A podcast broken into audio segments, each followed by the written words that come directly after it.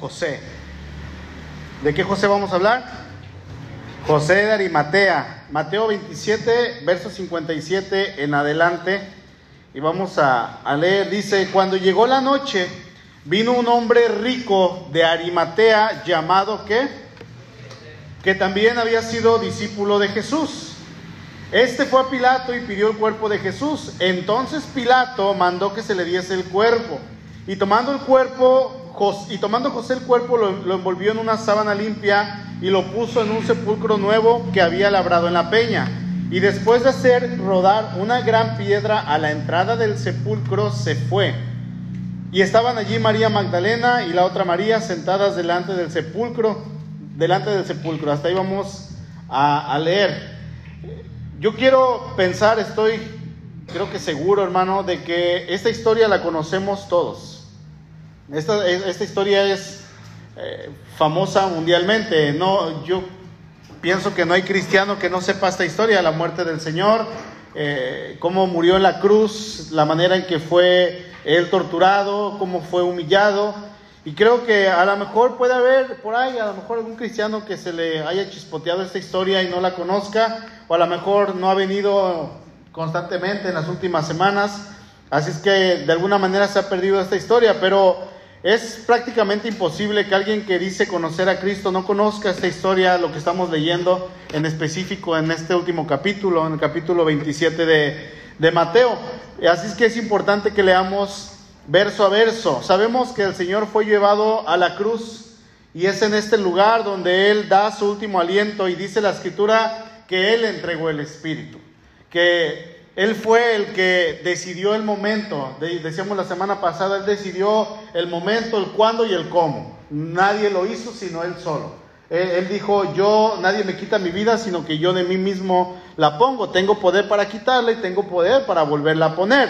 Así es que algo que tiene que quedar bien claro en nuestros corazones es que el Señor Jesús murió y Él eh, quedó en esa cruz en ese momento y, y, esta historia que estamos leyendo dice que después de que lo bajaron Él fue sepultado. Y cuando una persona es sepultada, ¿es por qué? Porque ya está muerta, ¿no? Es, es muy raro que, o, de hecho yo no he escuchado a nadie decir que entierran a una persona viva a propósito. No, ah, ya vamos a enterrarla así bueno, los narcos sí, pero aparte de ellos, nadie más, ¿no? Creo, porque no es correcto, nadie quiere que lo entierren vivo. Se han escuchado testimonios en algunos casos donde eh, la persona muere, la entierran y resulta que en el saco llevaba un documento, una joya importante o algo, y abren otra vez la tumba y encuentran toda rasguñada eh, el ataúd y resulta que lo enterraron vivo. No, pero son casos muy, muy aislados. Entonces, cuando una persona es enterrada es realmente porque está muerta. Dice el texto que ahí, que estamos leyendo que cuando el Señor muere, eh, obviamente Él muere, corroboran que esté muerto, le entierran una lanza en el costado, los dejaban por un rato. La, la ley judía especificaba que no podía quedar el cuerpo ahí, sin embargo los romanos ellos sí dejaban el cuerpo en muchas ocasiones porque lo hacían como un escarmiento para que la gente pudiera ver que lo que hizo esa persona eh, no estaba bien. Entonces los quitaban, los dejaban por un rato y, los romanos a veces los dejaban dos, tres días. Pero algo que es importante, hablando de la muerte del Señor, es, es notar que aún en su muerte el Señor cumplió profecías, siguió cumpliendo profecías porque obviamente es Dios y al ir cumpliendo profecías, aún en su muerte, con su cuerpo ya inerte, eh, totalmente sin vida, vamos a ver que Dios seguía en control con ese plan maravilloso que él tenía para la humanidad. Cuando el Señor muere, muere por la tarde, dice que vino un hombre rico llamado José de Arimatea. Él viene a Pilato, le pide el cuerpo de Jesús, entonces Pilato le habla a sus soldados, les pregunta, ¿ya, ya murió tan rápido? O sea, ¿ya? ¿Ya tan pronto? Ya. Ok, entréguenle el cuerpo. Esto no lo vamos a leer hoy porque está en los otros evangelios, pero como dijimos, el Señor murió después de las 3 de la tarde, eh, entre las 3 y 4 de la tarde, y, en los tiempos antiguos había dos tardes. Se, conocían dos tardes. La primera tarde comenzaba a las 3 de la tarde y la segunda tarde comenzaba a las 6 de la tarde. Ahora, es importante, hermanos, decir, mencionar que el cuerpo del Señor tuvo que haber sido quitado de la cruz aproximadamente después de las 3 de la tarde a las 6, o para ser un poquito más exactos, muy probablemente quitaron el cuerpo de entre 3.30 de la tarde a 5.30 de la tarde. ¿Por qué? Ahorita lo vamos a ver, pero el Señor muere el viernes por la tarde, el día de reposo comenzaba ese mismo viernes, o sea, comenzaba a las 6 de la tarde, a las 6 de la tarde del mismo viernes ya era contado como sábado. 5.59, viernes, 6 de la tarde, sábado. Entonces, el día de reposo ya comenzaba y como era día de reposo, los judíos no podían hacer absolutamente nada en cuanto al cuerpo del Señor. Si hubiese sido otro día, ellos hubieran podido bajar el cuerpo, ungirlo como era la costumbre, envolverlo, llevarlo con calma, aunque hubiese sido hasta las 8, 10 de la noche, no hubiera habido ningún problema. Pero como era día de reposo, ya no podían hacer nada. Así es que el tiempo apremiaba, ellos estaban contando eh, los minutos, el tiempo, y lo menos que podían hacer en este momento era bajar el cuerpo y llevarlo a la tumba, porque una vez pasadas las seis de la tarde, ellos ya no podían tocar el cuerpo. Ellos ya no podían hacer nada, por, por ley, por rito, eh, entonces no podían hacer nada. Así es que ellos tenían, estaban presionados en ese momento. Aparte, la ley judía decía que un judío que estuviera colgado, no, no necesariamente en una cruz, sino en un madero, en un árbol, no podía quedarse el cuerpo durante toda la noche. Deuteronomio 21, 23 dice, no dejaréis que su cuerpo pase la noche sobre el madero, sin falta lo enterrarás el mismo día, porque maldito por Dios es el colgado, y no contaminarás tu tierra que Jehová tu Dios te da por heredad.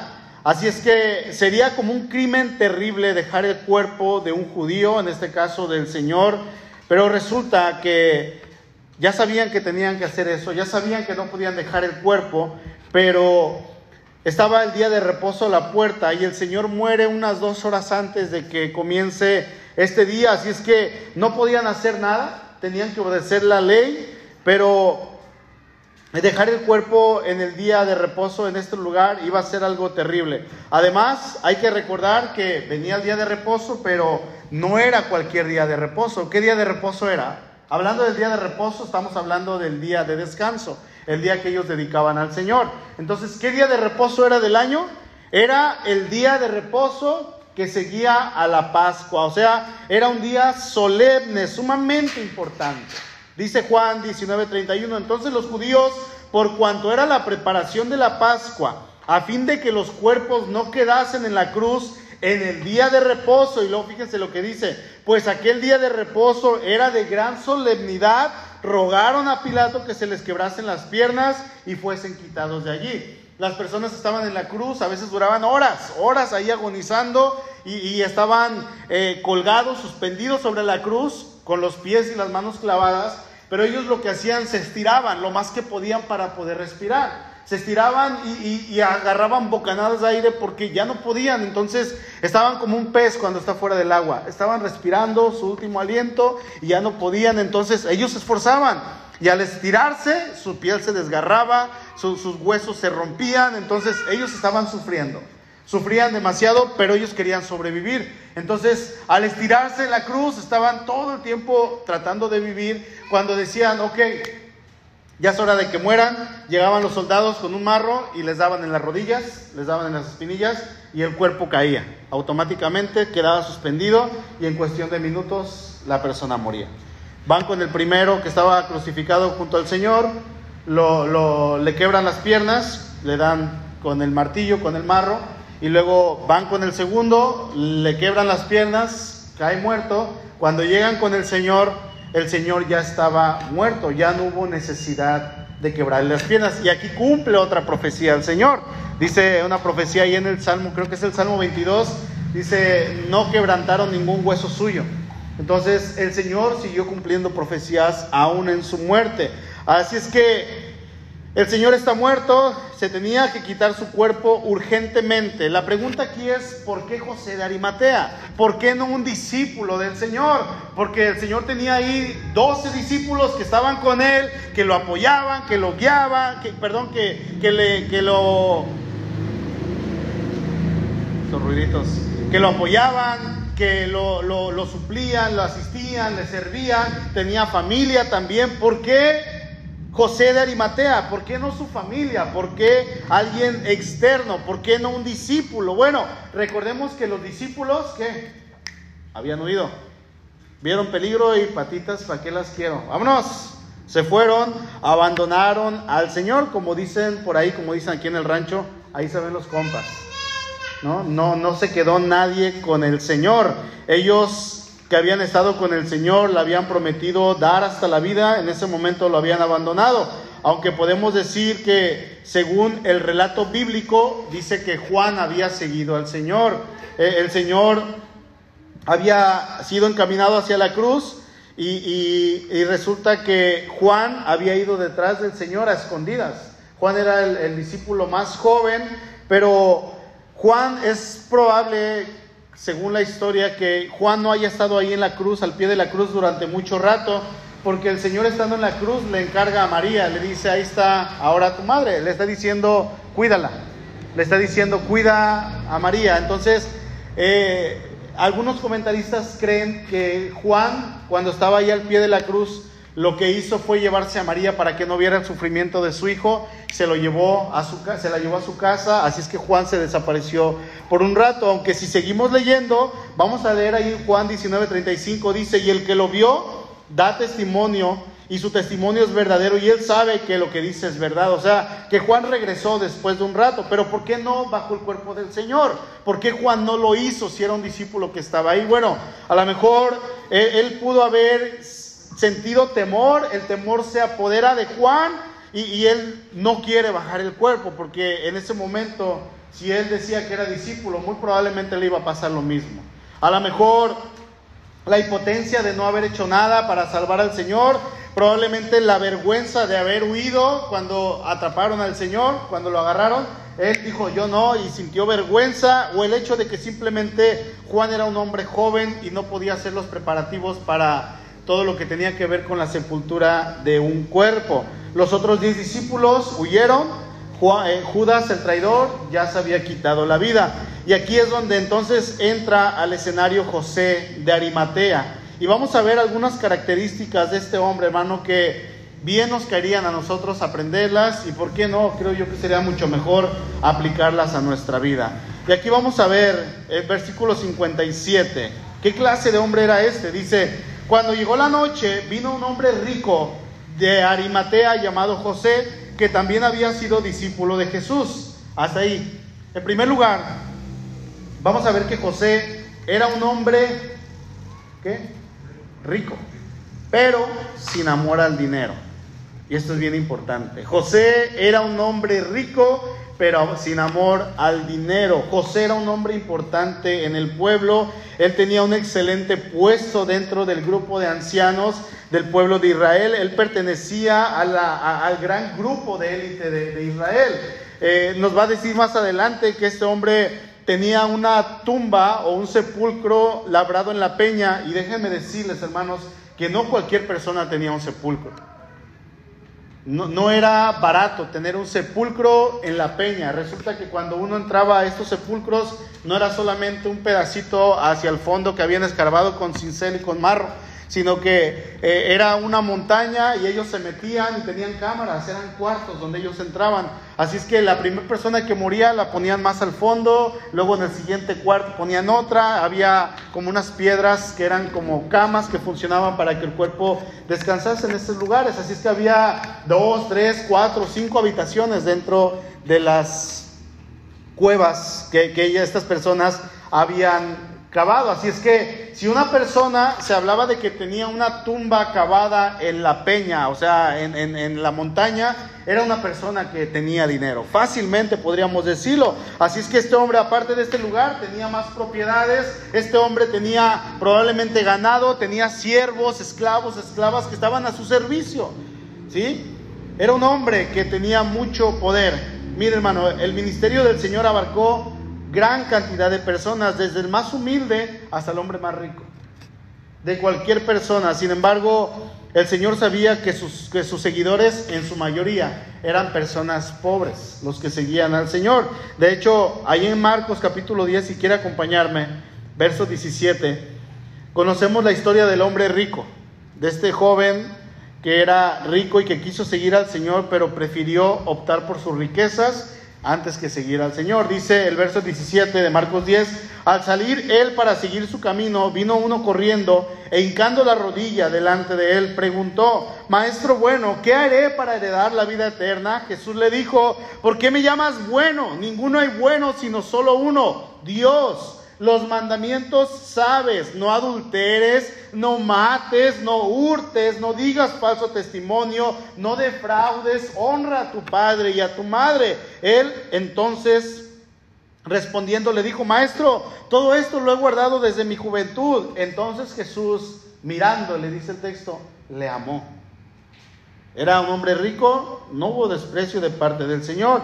Y le dijo, una cosa te falta, anda, vende todo lo que tienes y dalo a los pobres y tendrás tesoro en el cielo. Y ven, sígueme tomando tu cruz. Pero él, afligido por esta palabra, se fue triste, porque tenía muchas posesiones. Entonces Jesús, mirando alrededor, dijo a sus discípulos, cuán difícilmente entrarán en el reino de Dios los que tienen riquezas. Y es difícil. Es difícil. ¿Cuántos millonarios hay aquí? Levanten, ándale. Quizá ni uno, ¿verdad? Algunos viven un poquito mejor, otros viven un poquito a lo mejor no tan mejor, pero ningún rico hay aquí. No, nadie que diga, no, pues tengo ahí mi jet privado y este nadie, pero hermanos, e, el evangelio no es solamente para los pobres, es para todos. No es solamente para los ricos, es para aquel que le quiera recibir. Conocemos hermanos que son ricos y son hombres en la fe, excelentes hijos de Dios. Y conocemos eh, hermanos que no son ricos y, y no dan un buen testimonio. Al igual que conocemos ricos que tienen a Cristo en su corazón o dicen tenerlo, pero se portan de una manera que no es correcta y conocemos gente humilde, gente más pobre que no necesita tener todo el dinero y ama a Dios con todo su corazón. Entonces, el Evangelio es principalmente para todo aquel que le quiera recibir. Sí, en muchas ocasiones va a ser más difícil que un rico se acerque a Dios porque suele confiar en su riqueza, suele confiar en su trabajo o por su trabajo tiene que descuidar ciertas áreas en la iglesia. Entonces, es más difícil en muchas ocasiones. Sin embargo, el Evangelio es para todos. Pero en este caso, hablando de José de Arimatea, él no era un hombre rico que sus riquezas lo cegaran para seguir al Señor. Este hombre servía al Señor y muy probablemente en más de una ocasión él ayudó a financiar los viajes de Jesús. Porque el Señor viajaba de lugar en lugar y había un administrador. Judas era el administrador. Este hombre tomaba de la bolsa, era un hombre no íntegro, pero todo el dinero que entraba se iba con Judas. Entonces Judas decía, hoy tenemos para comer. Hoy entró este dinero. Ahí en Lucas, creo que es el capítulo 8, capítulo 9, dice que había mujeres que tenían dinero y estas mujeres ayudaban a financiar los viajes de Jesús. Entonces, había hombres también que hacían lo mismo. Probablemente José de Arimatea en más de alguna ocasión dijo, Señor, aquí están mis bienes, lo pongo a tus órdenes, ¿qué es lo que más quieres? ¿Qué más necesitas? Así es que José de Arimatea, en todo lo que este hombre tenía, él se llega a dar cuenta que a pesar de ser rico, eso no lo iba a llenar hasta que llegó un hombre a su vida llamado Jesús. Dice el verso 58. Este fue Pilato, este fue a Pilato, hablando de, José, y pidió el cuerpo de Jesús. Entonces, Pilato mandó que se le diese el cuerpo.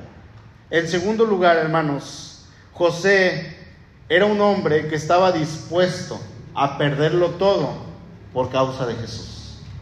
Amaba a Jesús. ¿Por qué, ¿Por qué decimos esto? Bueno, José de Arimatea muy probablemente este hombre en algún sermón del Señor escucha la predicación de Jesús y él se convierte y le entrega su vida al Señor, pero había un problema. Este hombre pertenecía al Sanedrín. El Sanedrín era aquel grupo selecto de sacerdotes que estaban gobernando Israel. Eran 70 ancianos, 70, entre 70 personas entre fariseos, ancianos, sacerdotes, estaba compuesto por 70 personas y este hombre pertenecía a este grupo, así es que él se encontraba en un apuro porque si él decía abiertamente que era discípulo del Señor, lo más seguro es que los judíos lo iban a expulsar de la sinagoga y lo iban a expulsar del Sanedrín. Sin embargo, él sabía a quién había creído y en este momento él toma la decisión de ir con Pilato para pedir el cuerpo del Señor y al hacerlo, obviamente la gente se iba a dar cuenta de que Alguien pidió el cuerpo del Señor. ¿Y quién era? Pues resulta que fue José. Pero ¿por qué José? A ver, ¿qué tiene que ver este hombre con, con, Jesús? ¿Qué no se supone, José, que perteneces a nuestro grupo? ¿Qué no se supone que tú eres de nosotros? ¿Por qué tú vas a pedir el cuerpo del Señor?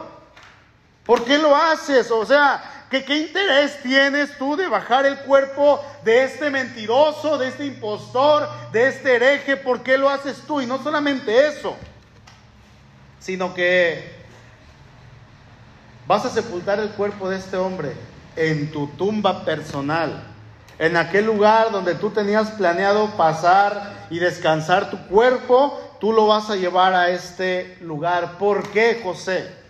Iban a venir las preguntas inmediatamente a la vida de José. Así es que si este hombre tomaba la decisión de ir a pedir el cuerpo, no solamente pedirlo, sino sepultarlo en su propia tumba. Esto iba a dar mucho de qué hablar acerca de él y su posible relación que él tenía con el Señor.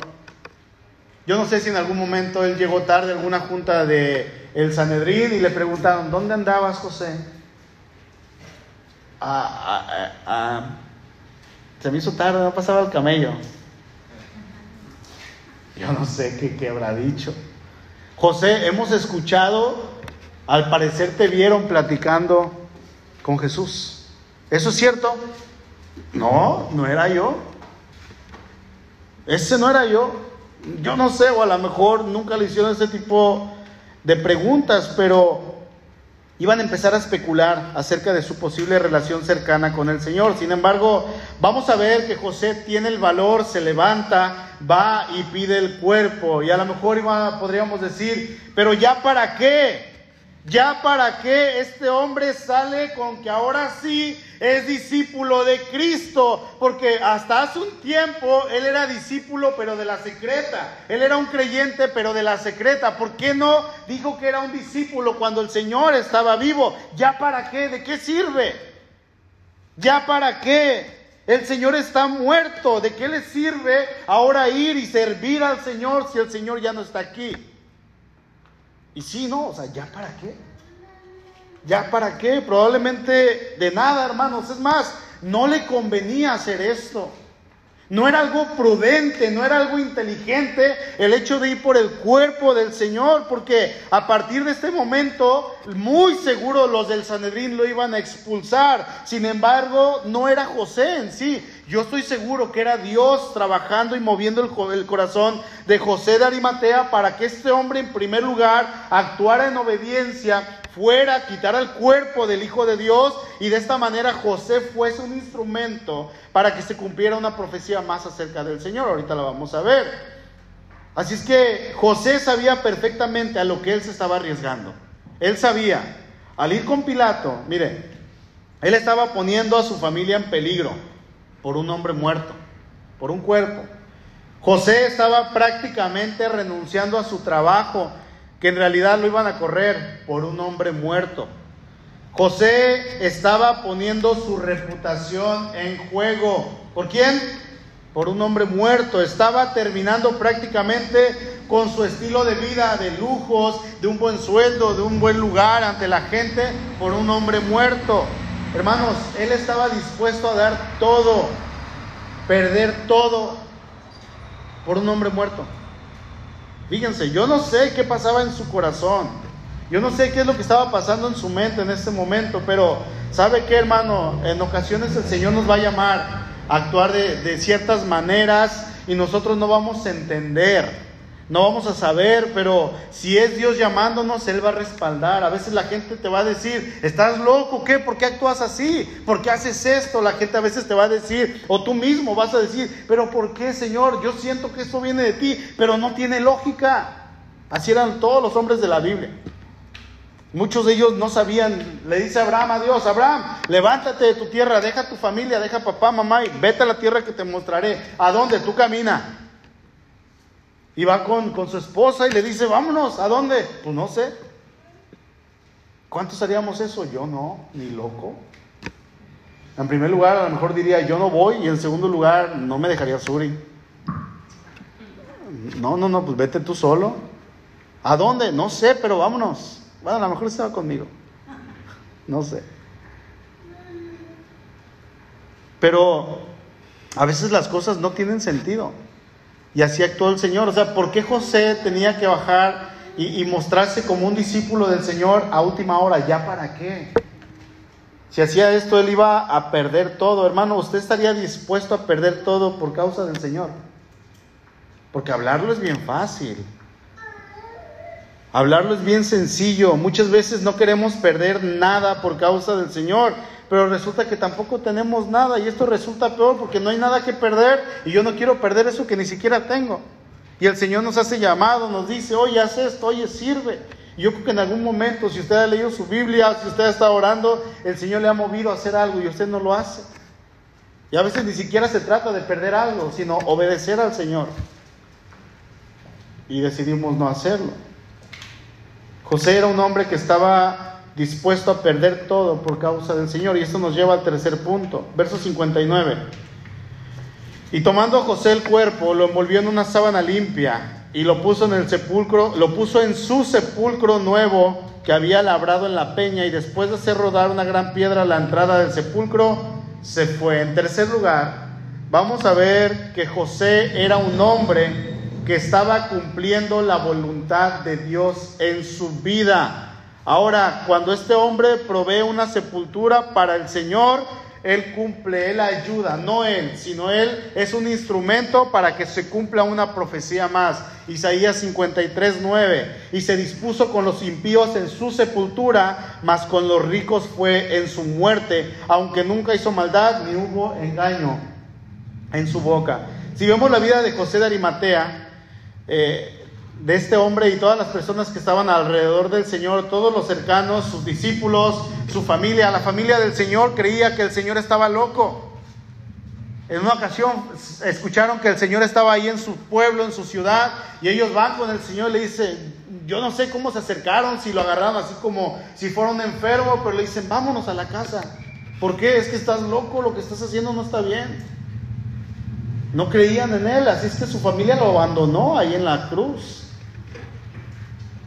Su mamá, probablemente la única que quería bajarlo, su, madre María, eh, se la lleva Juan a su casa para que no estuviera presenciando ese acto tan terrible. Los discípulos huyeron y el que menos tenía la responsabilidad de acudir a este lugar, el que menos tenía la responsabilidad ni la obligación de hacerse cargo del cuerpo, al final resulta que es este hombre que decide dar el paso que decide arriesgar suyo, todo, todo lo suyo, perdón, que decide obedecer al Señor, obedecer la voluntad del Señor, aún sabiendo que esto causaría que iba a ser expulsado del Sanedrín, causaría que automáticamente él perdiera todo, su estilo de vida, lo que él tenía, eh, la manera, su reputación, el dar órdenes, el ser respetado, él dice, yo voy. Yo voy a obedecer al Señor. ¿Por qué? No sé, pero el Señor me está mandando ahí.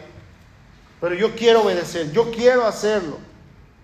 Y algo que vemos muy claro en el corazón de José de Arimatea era que este hombre en su corazón, hermanos, él estaba cumpliendo la perfecta voluntad de Dios. Y qué bendición yo no sé si con el paso de los años, cuando la iglesia surgió, cuando los discípulos se, empezaron a reunir, cuando empezó toda esta revolución del Evangelio y esparcirse el Evangelio, yo no sé si en algún momento él leyó Isaías 53, 9 y dijo, miren, la tumba que está hablando era mi tumba, 700 años antes se profetizó y yo fui partícipe de esta profecía. Yo no sé si lo hizo.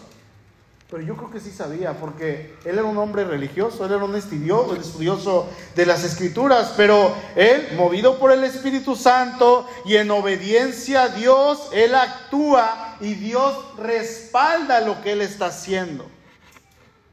Respalda lo que José en este momento, aunque parecía un loco, hizo. Muchas veces, hermanos, el Señor nos va a llamar a hacer su voluntad, pero nosotros no obedecemos. ¿Y sabe qué? Perdemos la bendición. Yo no sé cómo se siente usted cuando ayuda a un hermano o cuando ayuda a alguien que no es hermano. Pero debe haber gozo, debe haber una gratificación, debe haber una paz de decirle, Señor, gracias porque me dejaste servirle a este hermano. Los de la alabanza, por ejemplo, aquí en la iglesia hablando, pero también en otras partes.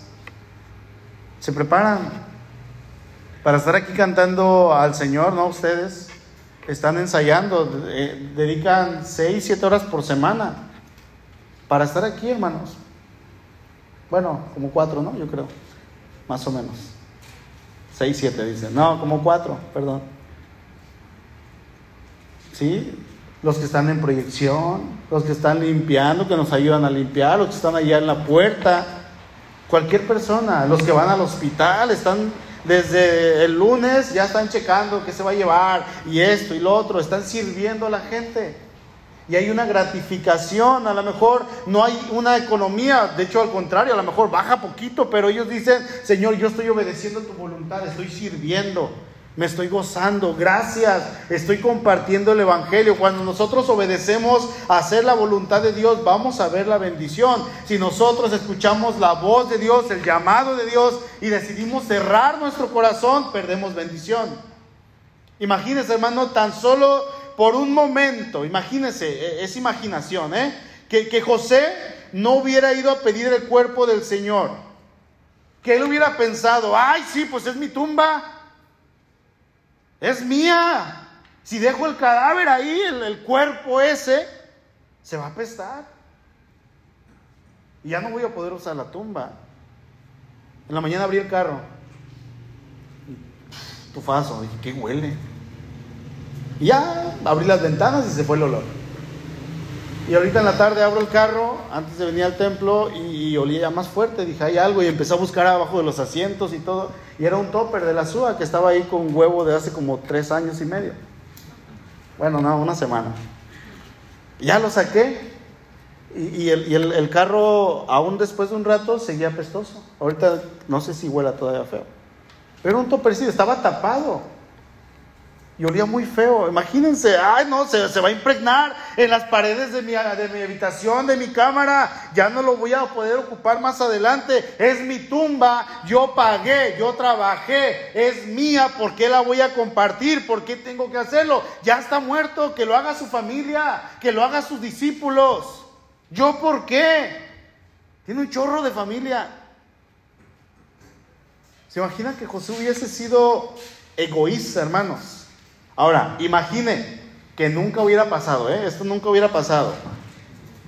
Que José nunca hubiese ido con Pilato, el cuerpo se queda allí. Llegan las seis de la tarde, por lo que decía la ley, ya no se podía quitar el cuerpo, ya no podían hacer esto. Así es que el cuerpo de estar ahí el viernes hubiese sido quitado hasta el domingo.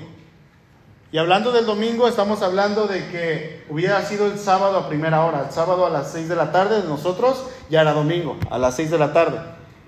Pero de todos modos el cuerpo mínimo hubiese estado en la cruz colgado durante 26, 28 horas después de muerte.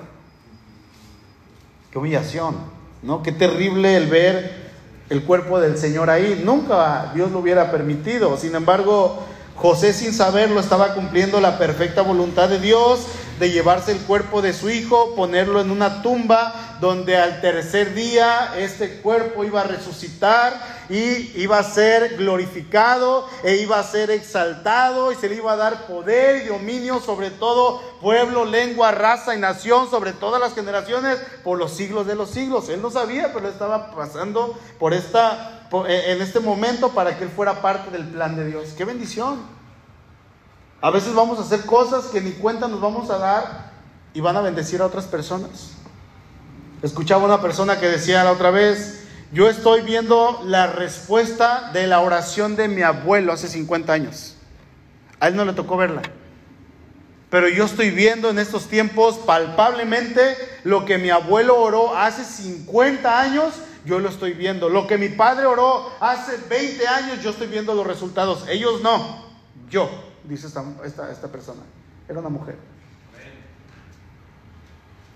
A veces somos bendición, ni cuenta nos vamos a dar. Pero, ¿qué es lo que tenemos que hacer? Obedecer. Obedecer y simplemente obedecer. José de Arimatea lo hizo. Tenemos que dejar el egoísmo, hermano. Tenemos que actuar conforme a la voluntad de Dios. Tenemos que comenzar a tratar de ser sensibles a la voz de Dios. ¿Qué quieres que haga, Señor? ¿Cómo quieres que lo haga? ¿Cuándo empiezo? Amén. La Biblia, hermanos, nos da una descripción de este hombre. Este hombre amaba a Jesús y desde este día su vida cambió. Decidió salir a la luz como un verdadero discípulo de Jesús. Muy probablemente él llegó a pensar y a lo mejor alguien más pensó lo mismo. ¿Qué caso tenía ya a estas alturas salir a la luz como un discípulo del Señor? Pues eras, discípulo de la secreta y el Señor platicaba contigo, el Señor estaba ahí contigo y, ya qué caso tiene que lo hagas. Pero yo no sé si hubo dolor en el corazón de, de, José o esos pensamientos de decir, ay Señor, si estuvieras aquí, la cosa cambiaría. Mira, si tú hubieras estado aquí, yo te prometería y te seguiría sin temor, sin barreras, sin importar nada. Señor, perdóname por haber sido un cobarde. Pero sabes qué, voy a ir por tu cuerpo y aunque me expulsen, aunque me corran, yo voy a tratar de seguir con tus enseñanzas. Voy a tratar de vivir de la manera en que tú enseñaste. Pero él no sabía, hermano, cuán sorpresa se dio este, este hombre el domingo por la mañana cuando se van enterando los discípulos uno a uno y se empieza a regar la voz que el Señor había resucitado. Gloria a Dios. ¿Qué? Resucitó, imagínense. Imagínense el gozo que este hombre sintió, grandes gran cantidad de testigos viendo la resurrección del Señor y luego al final, Hechos no nos va a decir si él estaba ahí cuando el Señor ascendió, porque menciona a muchísima gente, pero se menciona su nombre, José de Arimatea, fue un discípulo, por seguro. Hechos no nos dice si él estaba en el aposento alto orando con los discípulos cuando llegó el Espíritu Santo pero es muy seguro, muy probable que él estaba ahí, como un discípulo fiel del Señor. Hermano, José vio que el Señor había muerto, dice ahí el verso 60, y después de hacer rodar una gran piedra a la entrada del sepulcro se fue. Él se dio cuenta que el Señor había muerto, él lo, lo, enredó, iba a decir.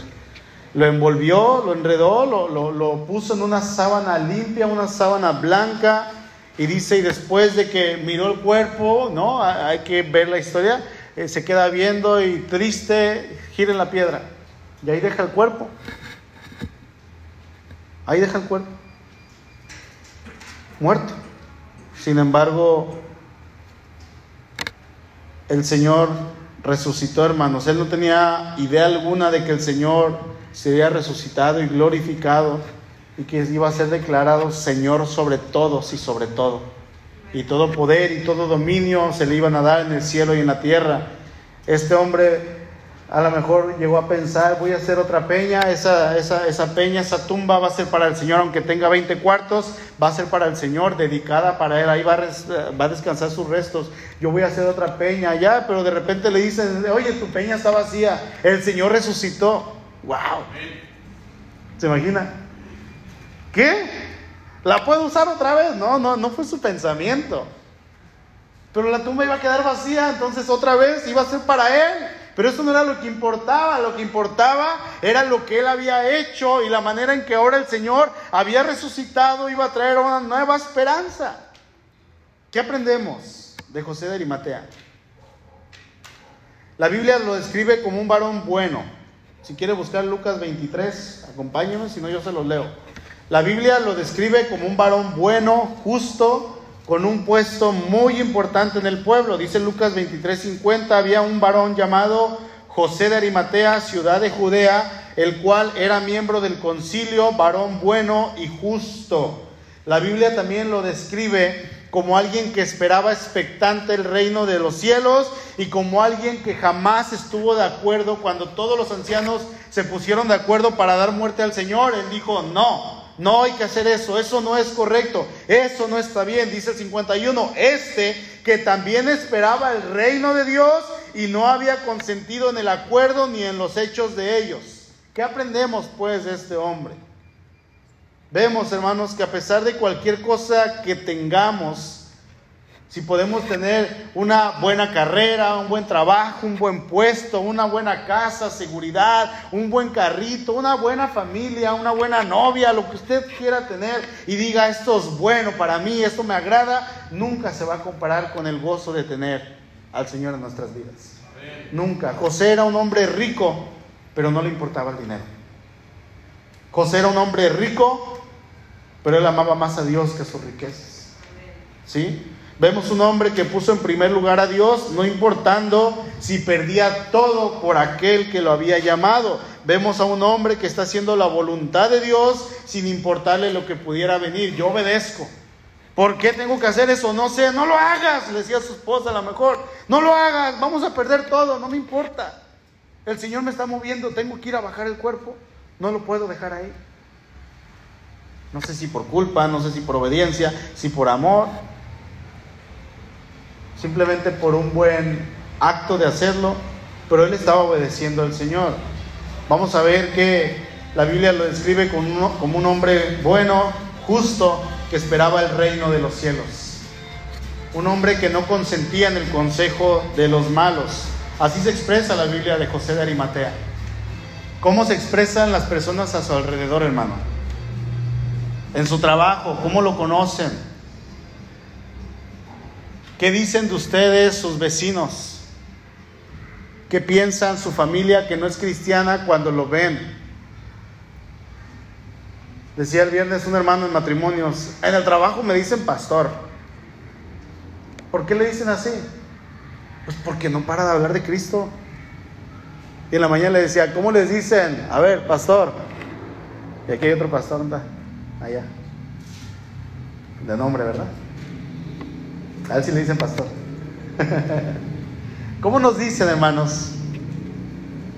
¿Cómo nos ven? ¿Nos ven como alguien que participa en el chisme con ellos? ¿Nos ven como alguien que eh, pueden ir y contarle cualquier cosa o, nos están esperando para que lleguemos y les contemos de lo que pasó en la semana? Somos los chismosos, somos los mal hablados o somos los que eh, ellos pueden ver como alguien confiable porque debería de ser que el cristiano llega a un lugar y si están sus compañeros hablando de peladeces y tonterías, se callan automáticamente, porque llegaste tú. Eso debería de pasar. Cuando un cristiano se toma su lugar como hijo de Dios, como alguien que ama a Dios y se da a respetar como un cristiano verdadero, eso va a pasar, la gente los va a empezar a respetar. La gente los va a buscar para pedirle consejo, la gente los va a buscar para decirle, oye, tengo este problema, oye, oras por mí. Así tiene que ser. Si está pasando todo lo contrario, hay algo ahí entonces que no está muy bien. Hermano José es un excelente ejemplo de la manera en que nosotros tenemos que vivir, servir, amar y agradar a Dios, amándole con todo el corazón, con todas nuestras fuerzas, con, todas, con toda nuestra alma. Amén. Incline su rostro, por favor, vamos a orar.